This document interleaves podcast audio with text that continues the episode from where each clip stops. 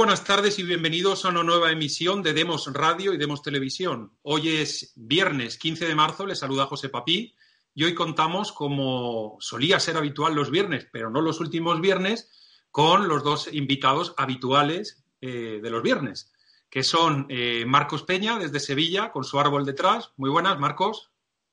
Hello, ¿cómo estáis? Y eh, Pedro Gallego, que no sé dónde está porque tiene un fondo blanco unisex que no me permite eh, eh, decir dónde se encuentra ahora mismo. Pedro, buenas tardes. ¿Qué tal? Es un, es un fondo para hombres, para, para vosotros y vosotras, para todos. Fenomenal. Bueno, ha salido ese socialdemócrata que todos sabíamos que llevaba adentro.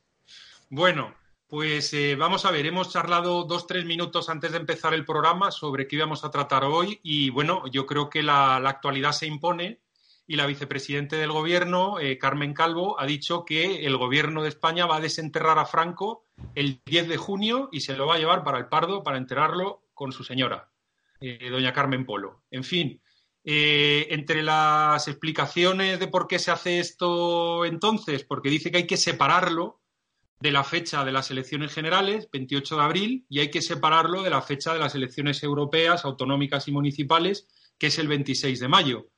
Eh, vamos a ver, eh, queridos amigos, si no lo enterráis antes o no lo sacáis antes, pero lo vais a enterrar después, es que entonces todas las elecciones van a ser acerca de este tema. Aquí todo el mundo va a estar hablando, Franco sí, Franco no, tú quieres desenterrarlo, tú no quieres desenterrarlo. Es decir, ¿quiere el gobierno marcar el compás de lo que van a ser las elecciones con esta parida. Eh, ¿Qué opinión te merece esto, Marcos? Bueno, yo creo que en principio eh, ahora quieren de nuevo eh, resucitar a Franco con el tema de las elecciones. Es decir, ha habido una época en la que, bueno, se estaba intentando aprobar los presupuestos y se llega a aprobar los presupuestos, Franco ni se escucha porque hubiese tenido la mayoría electoral necesaria y por lo tanto no es. Pero ahora llega necesariamente las nuevas elecciones previsitarias que tenemos dentro de poco y por lo tanto de nuevo tenemos que remover ese río de la izquierda que bueno que ahora mismo intenta pescar unos cuantos y queremos ver y de nuevo resucitamos el bando de los fascistas y el bando de los no fascistas ¿no? y por lo tanto bueno pues queremos hacerlo es necesario tener en cuenta que eh, si yo no estoy muy mal equivocado me parece que hay abierto mm, en un mismo procedimiento dos piezas separadas como consecuencia de medidas cautelares que se interpusieron y que pararon una era relativa a un tema de medidas de seguridad en relación a, las obras que se tenían que ejecutar y quién las tenía que ejecutar. Y luego, por otra parte, era también eh, una especie de autorización que tenía que haber un tercero, que en un principio no me acuerdo. Eh, yo creo que todavía no está resuelto. Yo creo que ese dato que ha lanzado el gobierno es una previsión de como consecuencia de que se vaya a resolver. Es necesario tener en cuenta que la resolución que se dictó, no me acuerdo lo mismo porque he jugado los contenciosos de Madrid, se le rechazó al gobierno el poder avanzarlo considerándose por todos los medios de izquierda que el, juez era un fascista y que era un auténtico degenerado porque había paralizado la obra eh, para, para, bueno, para, para desenterrar a, Franco. La cuestión, y ya siendo un poco más de abstracción, y ya os dejo para que Pedro pueda decir lo que considero oportuno, yo me pregunto, cuando esto ha suscitado, que entonces qué coño hacemos o qué coño hacen con la tumba de Napoleón. Porque yo, si vamos a empezar a, desenterrar y a matar a todos y a cada uno de los imperialistas, de la gente que realmente mató, o de, ¿qué hacemos? Que es verdad que Alejandro Magno no se sabe muy bien si está enterrado, tú sabes que hay un problema, no se sabe si está en Egipto, no se sabe muy bien. ¿Qué hacemos con ese personaje? Yo, yo creo que, que, que, pongamos todo encima de la mesa, desde, desde el primero. Vamos a empezar desde la primera de la mesa, vamos a ver qué es lo que hacemos, ¿no? Entonces, eh, como luego hay un problema de la historia, porque las tesis doctorales, no los libros, ¿eh? luego tú vendes lo que te sale de los cojones. Pero las tesis doctorales donde se ha intentado y se ha hecho, se ha estudiado lo que es el Valle de los Caídos, en el que se, si efectivamente es un mausoleo al fascismo y a la ultraderecha católica nacional española, para se, ha mm, mm, acreditado realmente que es falso.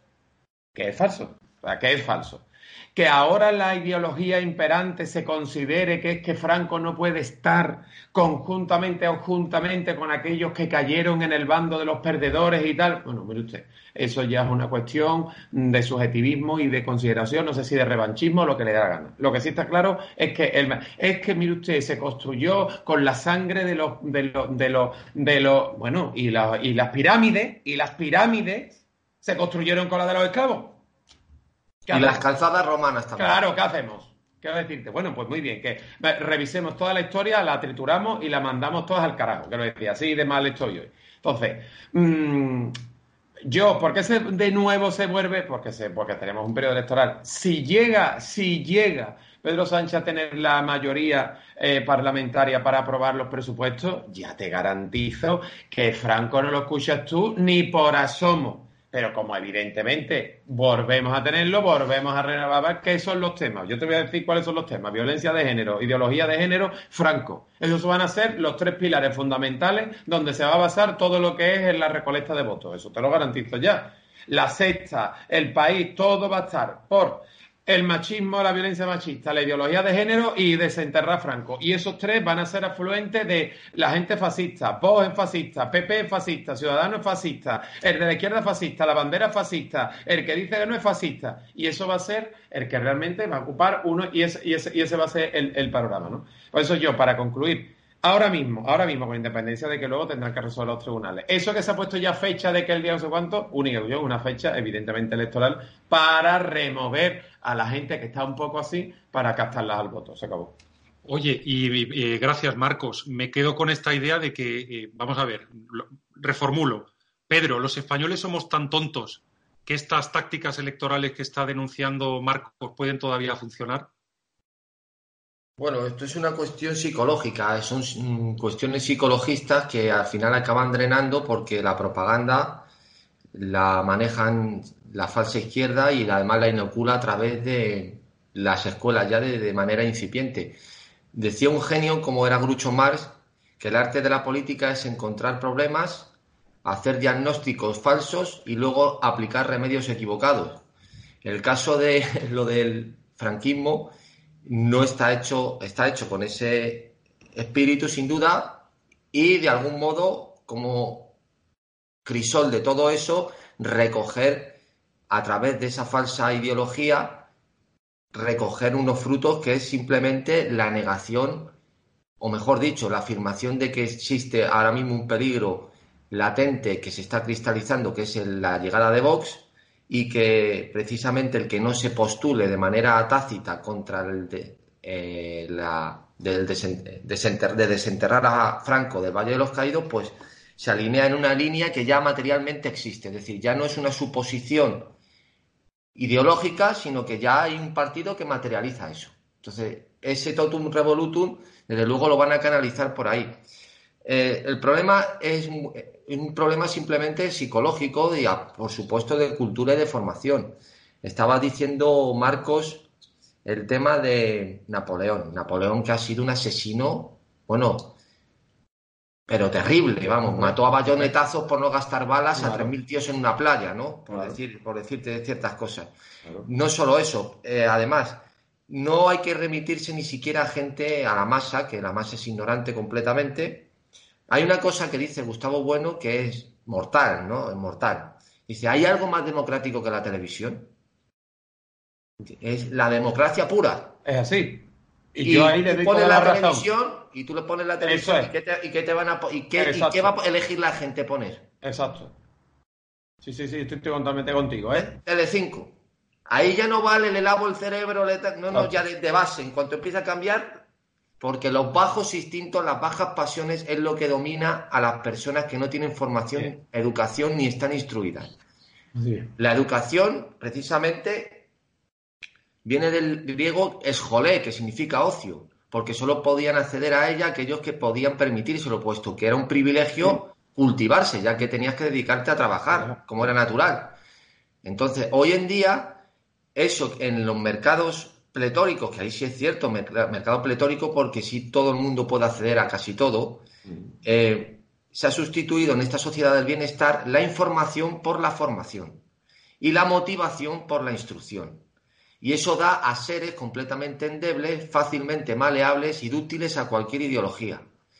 Y cuando se hacen programas como el de Risto Mejide, en el que se ve de manera tácita y expresa cómo el antiperiodismo se cristaliza en un canal, fabricando un escenario para intentar poner al pie de los caballos y hacer una encerrona a un periodista, utilizando al padre de un niño que tiene una enfermedad, creando un escenario vomitivo y bochornoso, al final la gente empatiza con los sentimientos más, más, primarios, porque no tienen formación, capacidad ni espíritu crítico. Y eso algo, es algo contra lo que no se puede luchar. La propaganda es algo fortísimo. La psicología es fortísima. Aquí hemos hablado del nacimiento del populismo alguna vez. Tengo unos mm. libros sobre el populismo ruso, dos volúmenes, no he mm. tenido tiempo de leerlos, que son alucinantes. Mm. Es decir, eso es algo que, es decir, cuando el voto, igual que la canalización de toda la propaganda ahora mismo es a través de la mujer.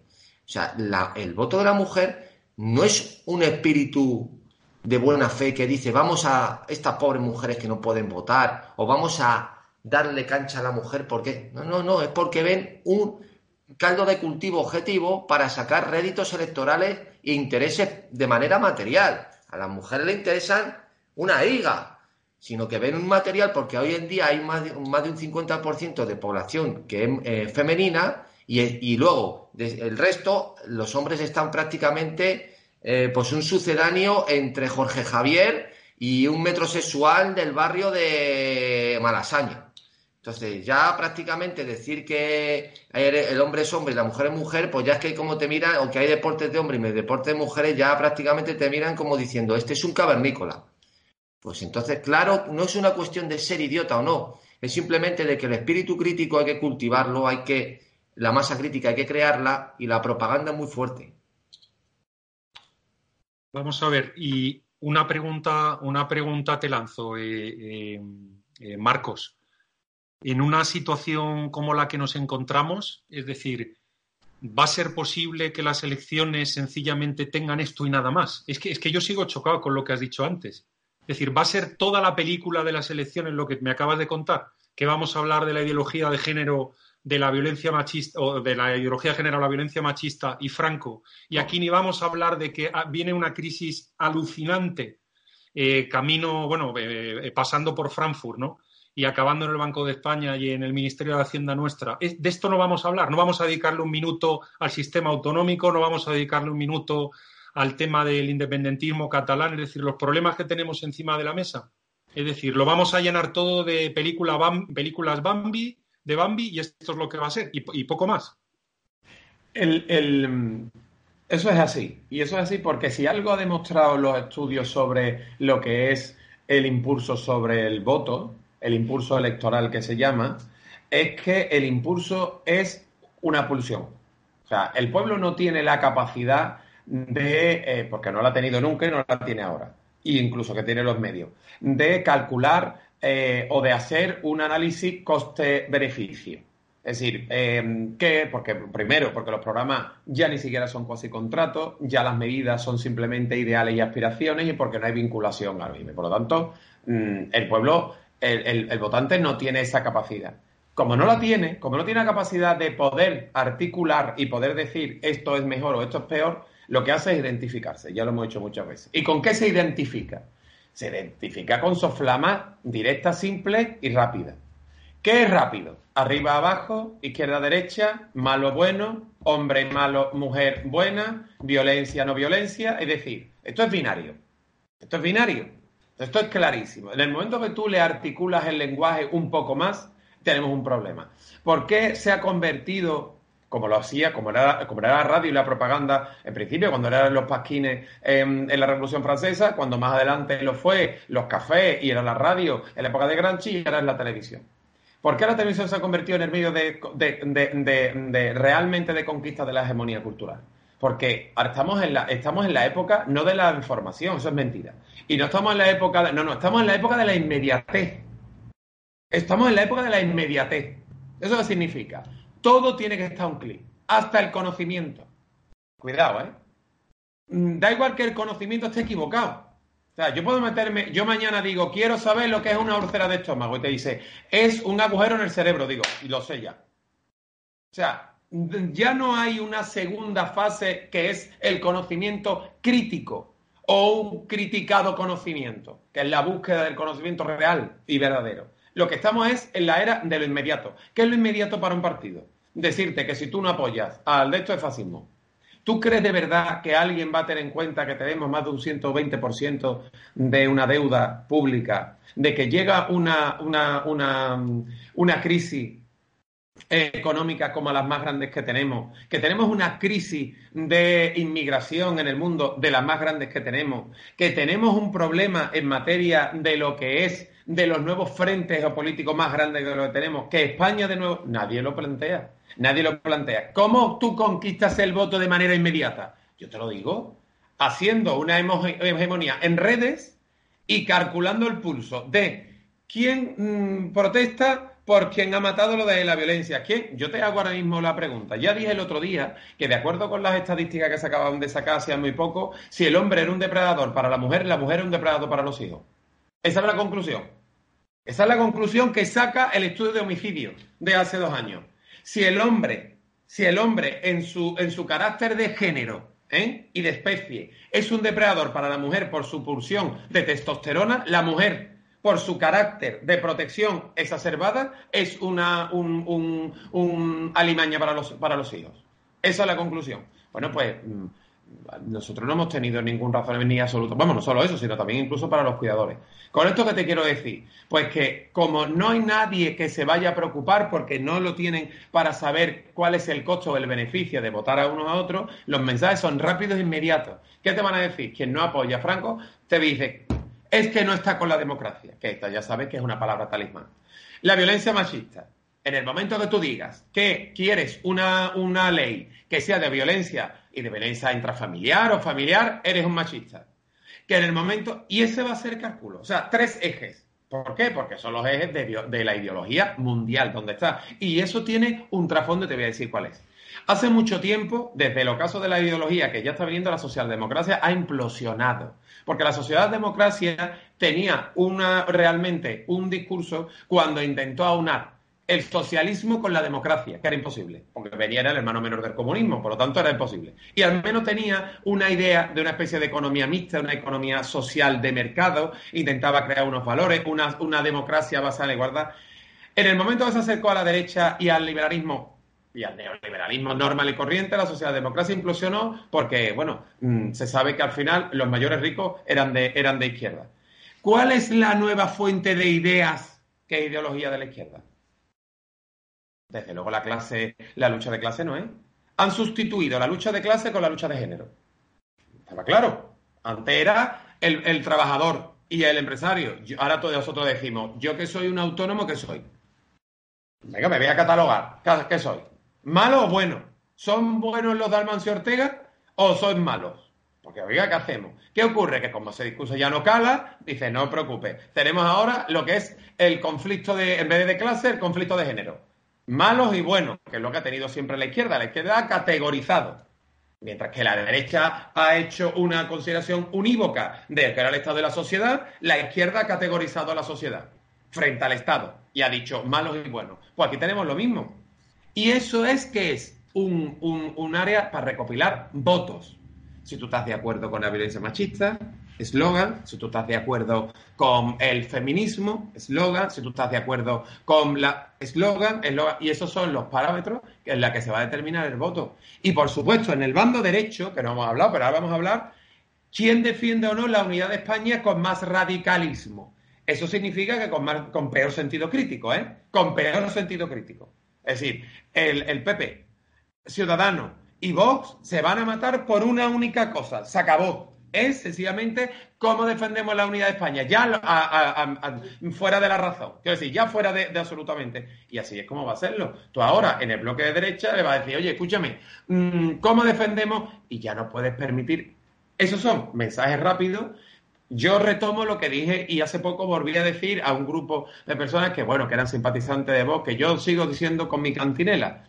El día que toda esta gente por no ponerle otro sufijo, empiecen a creer de verdad, uno, en esa gente o en ese proletariado o en ese nuevo proletariado o en esas mujeres que tanto creen y los de otro en esta nación y nos den la posibilidad y la capacidad y la potestad de elegir a los representantes y de poder destituirlos, entonces yo diré, tú crees en la mujer, o sea, tú crees en la mujer y en la igualdad y tú crees en la nación. Mientras tú lo único que quieres es una ayuda para colocarte en un sillón, en un presupuesto que está en el capítulo 1 de los presupuestos, que es el 80% general del presupuesto del Estado, cobrando 89.000, 90.000 y 100.000 euros eh, gratis, como Podemos, que tienen ahora mismo las familias más burguesas de toda España.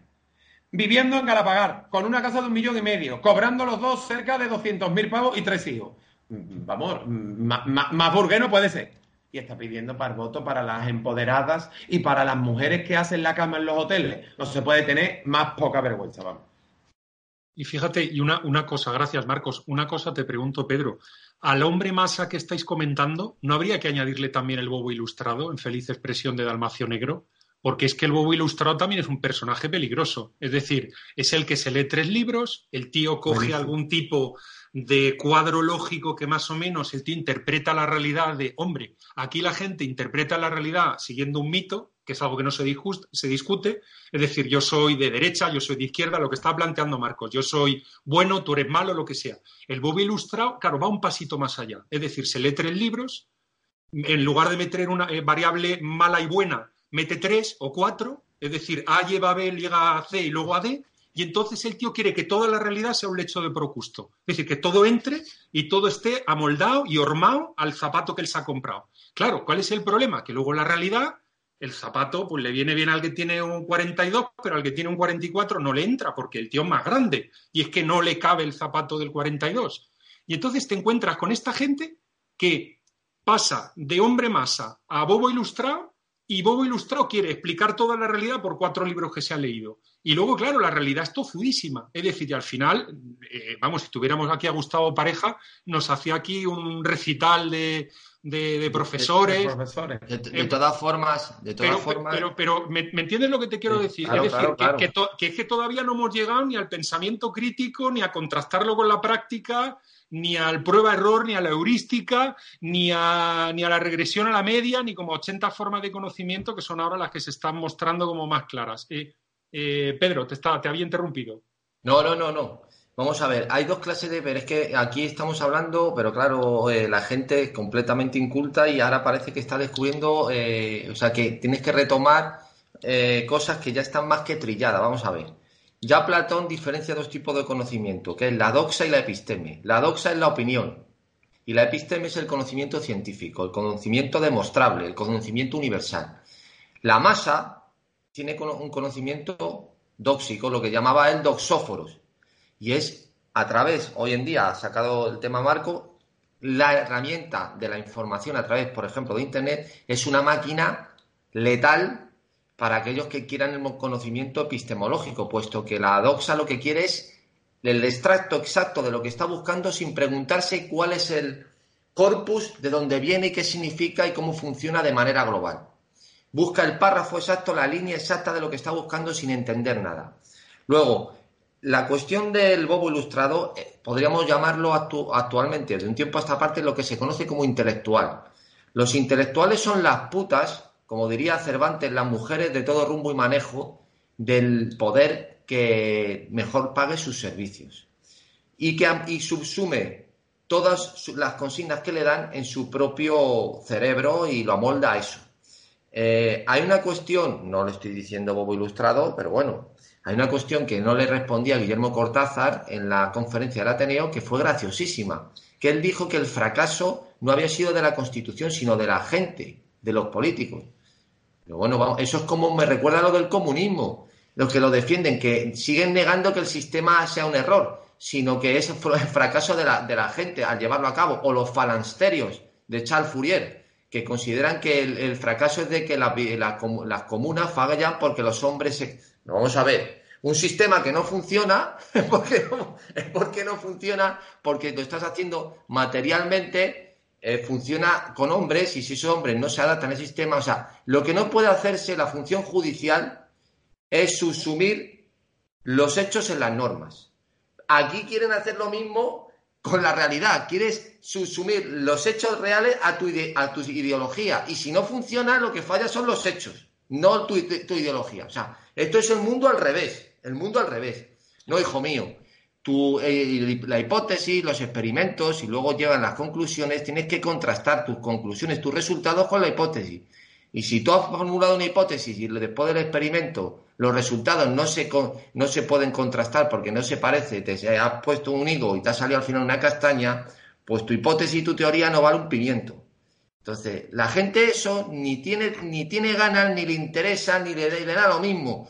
Lo que quiere es que le den todo triturado para tener ya me parece muy bien lo que dice Marco, un eslogan, una serie de frases ya manidas, hechas, fabricadas, para cuando tenga que espetar ante una interpelación crítica, eh, sacar ese tipo de comentarios que suelen ser normalmente a dominen, además sin espíritu crítico de ninguna clase, ni, ni tender tampoco que ir al fondo del asunto y fuera, y eso es lo que hay. en la historia está, sobre todo, yo no creo en la masa, ni tampoco quería García Trevijano, el pueblo, el pueblo ha sido ignorante siempre. Yo sí lo que creo es una cierta masa crítica que oriente el pueblo. El pueblo es como una serie, eh, como cuando tú coges un imán que están las partículas del metal, cada una a su aire, y tú al, acercarlo se orientan todas. Pues eso es lo que tiene que hacer la masa crítica y el, o el líder. Eso es lo que hace el líder. Eso es lo que hace el líder. Pues eso es lo que tiene que hacer una masa crítica. Y de hecho, todas las democracias las han eh, instituido las élites. No nos vamos a llevar a engaño. Tanto en Atenas como en Estados Unidos. ¿O qué era Thomas Paine, J. Jefferson? el, que eran el, el, aparcero de allí, el que, tenía mucha voluntad, el sindicalista, eran pues, lo que sería un aristócrata en Europa, pero ni más ni menos. Pues Gente cultivada, vamos a ver, es que John Adams, su hijo con ocho años, leía Tácito. ¿De qué estamos hablando? Y se fue de embajador a Rusia y a aprender ruso. O sea, ¿de qué estamos hablando? ¿De qué estamos hablando? O sea, es que la, eh, es la negación de la excelencia lo que existe hoy en día. La negación de la excelencia. Uy, Pedro, Pedro, lo que te van a decir después de lo que estás diciendo, ¿eh? esto de que los más preparados tienen que estar ahí delante. Yo para poner una. No, no, peor, peor, no, no estar ahí delante. Orientar a la masa, a la masa de forma ignorante, que es más importante que estar ahí delante. luego adelante puedes poner a quien quieras, al mecánico del pueblo si quieres. Exacto. Mirad, os, leo una entrevista que le han hecho a, estoy mirando aquí al ordenador, a Pablo Carbonell, ¿lo conocéis? Que es mm. el, que era el líder de la, de la banda musical Esta Toreros Muertos, que salía en la bola de cristal y tal y cual. A mí es un tipo que siempre me ha resultado simpático. Es un ganso, es un guasón, y a mí este tipo de personas, cuando tienen cierta gracia, algo de inteligencia, pues me caen bien. Mirad lo que, lo que le preguntan en la entrevista y lo que responde. Dice, ¿podemos convivir con los fascistas? Dice que si podemos convivir con los fascistas, responde Pablo Carbonell, perfectamente. De todas maneras, aquí la gente llama facha con mucha facilidad a la gente. Es la palabra que nadie quiere que le pongan. Pero en realidad, aquí en España, aquí en España nunca ha habido fachas. Lo que ha habido es un fundamentalismo católico bastante, fundamentalismo católico bastante mediocre.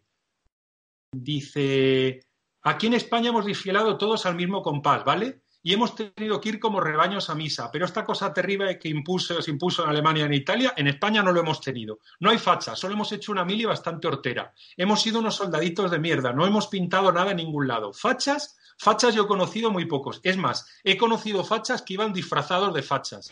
Y luego dice, es más, es fascista decir fuera los fascistas de la calle.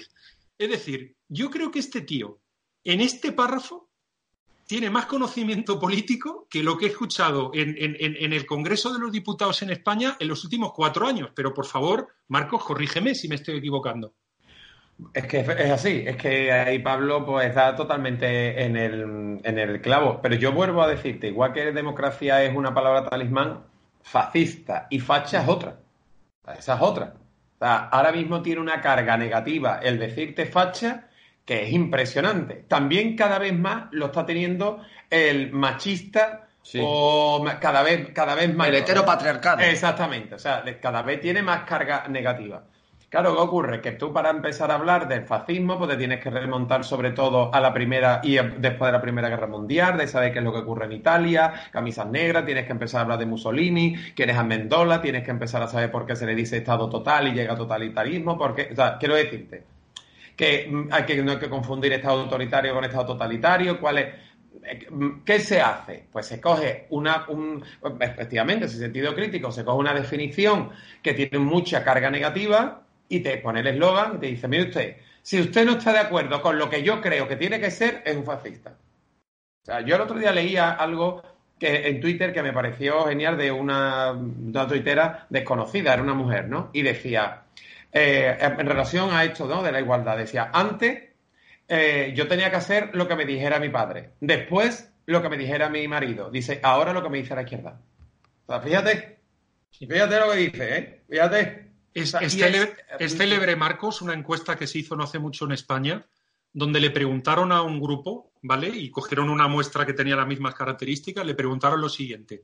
La iniciativa, eh, diga usted si está de acuerdo o está en desacuerdo con esta afirmación.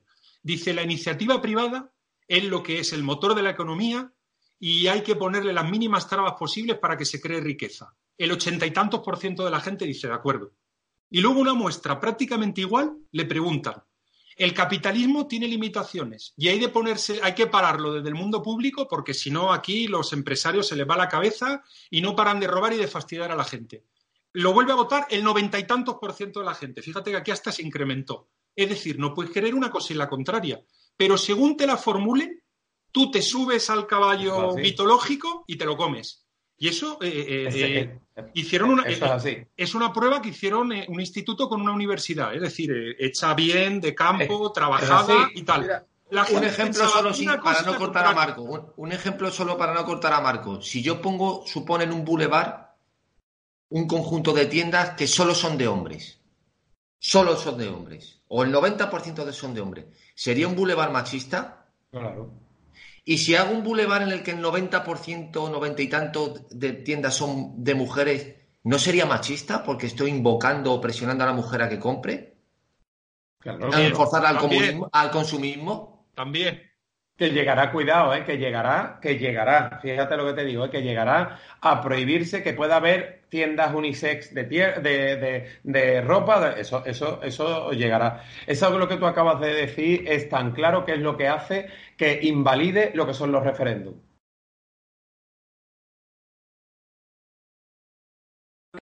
Que se haga. El referéndum depende de la pregunta que se haga. Es decir, si tú le dices a los catalanes esto que quieren convertirse en la República de Star Wars, y tú le dices, oiga usted, ¿usted quiere separarse de España y constituir una república constitucional con pareado y libertades públicas y un salario mínimo que te va a votar? Si tú le dices, pues, como todo esto yo lo, lo, he extralimitado y lo he hecho irónico, pero el referéndum, el problema que tiene, y normalmente donde está siempre los problemas a la hora de negociar el referéndum es la pregunta, porque modifique y condiciona la respuesta. Entonces, en esto, aquí hace mucho tiempo, no solo en España, ¿eh? hace mucho tiempo eh, mm, se articuló, o sea, se articula, estamos articulando entre buenos y malos. Ese es el nuevo discurso enorme. Buenos y malos. Quien defiende la unidad de España es bueno. No como la defiende, ¿eh? Te estoy hablando de quién la defiende. Ya el cómo da igual. Da, igual, ¿eh? Pues por lo tanto eres bueno. Que no la defiende, eres malo. Nos vamos al otro extremo.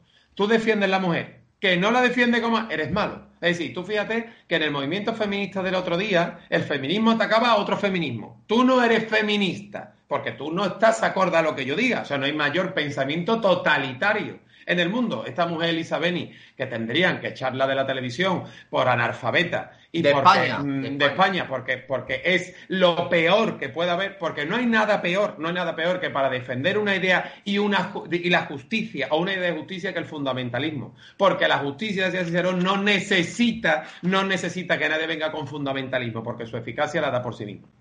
por lo tanto. Marco, la Elisa Beni está, si es que al final caen todos en el psicologismo de que se ve, se ve materialmente como el espíritu totalitario le sale por los poros. Es así. Mira, hay un chaval, un hombre, pues ya porque vino muy joven un hombre, eh, digo por, por edad me refiero, eh, que, que, es este hombre negro que lo, he lo, llevaron al programa donde aparece este sujeto. Lo he visto. Pues ella estaba al lado de él. Lo que le petó a este señor que defendía Vox es que parece mentira que, totalmente tergiversando las palabras y manipulando con demagogia y le dijo que parece mentira que quiera la expulsión para los inmigrantes y los negros, pero no para él. Y le dijo, tú lo que me parece a mí que es que está, tienes una confusión, tú estás, tienes mucho cacao, mucha confusión. O sea, ¿puede haber algo más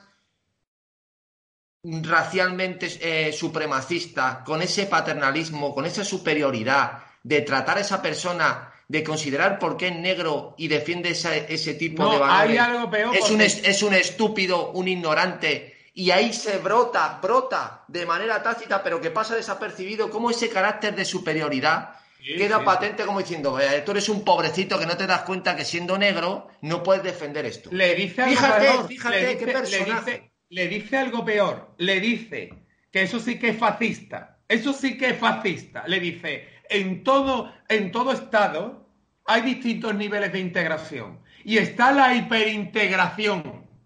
Hay gente que viene de fuera y que se hiperintegra tanto que ya se convierte en fascista. Sí, la fe del converso, que es la peor de todas. O sea, ¿cómo te queda? O sea, tú te tienes, tú te integras, como yo digo. Cago la leche. Se nos cortó Marco. Bueno, si queréis acabo yo. Parece que ha habido, sí, un corte con. Pero efectivamente, lo que decía Marcos es que la cuestión de que eh, a la que eleva esta señora hace una analogía con lo que dicen que siempre es la peor de la fe, la fe del converso, que quiere exacerbarla tanto su, su pues por ejemplo, el que, el que se convierta al Islam no siendo musulmán, pues lo exacerba más para eh, que se identifiquen como que para que identifiquen que realmente creen eso de manera eh, que no le pueden sacar ningún prurito por no ser musulmán de pura cepa o, de, o ser nacional de ciertos países musulmanes, pues ella lo puso esa analogía como dice, de una manera retorcida, como diciendo, tú te has querido integrar tanto en España que lo que has hecho es identificarte con valores que de manera tácita van contra lo que tú eres. Ese, eh, con ese carácter paternalista, supremacista que le dirige ya esas palabras, pues es como, eh, como materializa su discurso ante esta persona, porque simplemente ella no tolera que nadie piense así y mucho menos un negro. O sea, es así de claro. Ella no tolera ese pensamiento. Pero es que si es de un negro lo tolera menos. O sea, si pudiera lo echaba de allí. Esta, esta, esta personaje. Bueno, vamos acabando, nos dice César, ¿no, José? Sí, sí, sí, César que se ha ocupado, César Bobadilla, que se ha ocupado hoy de toda la parte técnica, nos dice que tenemos que ir cerrando el programa.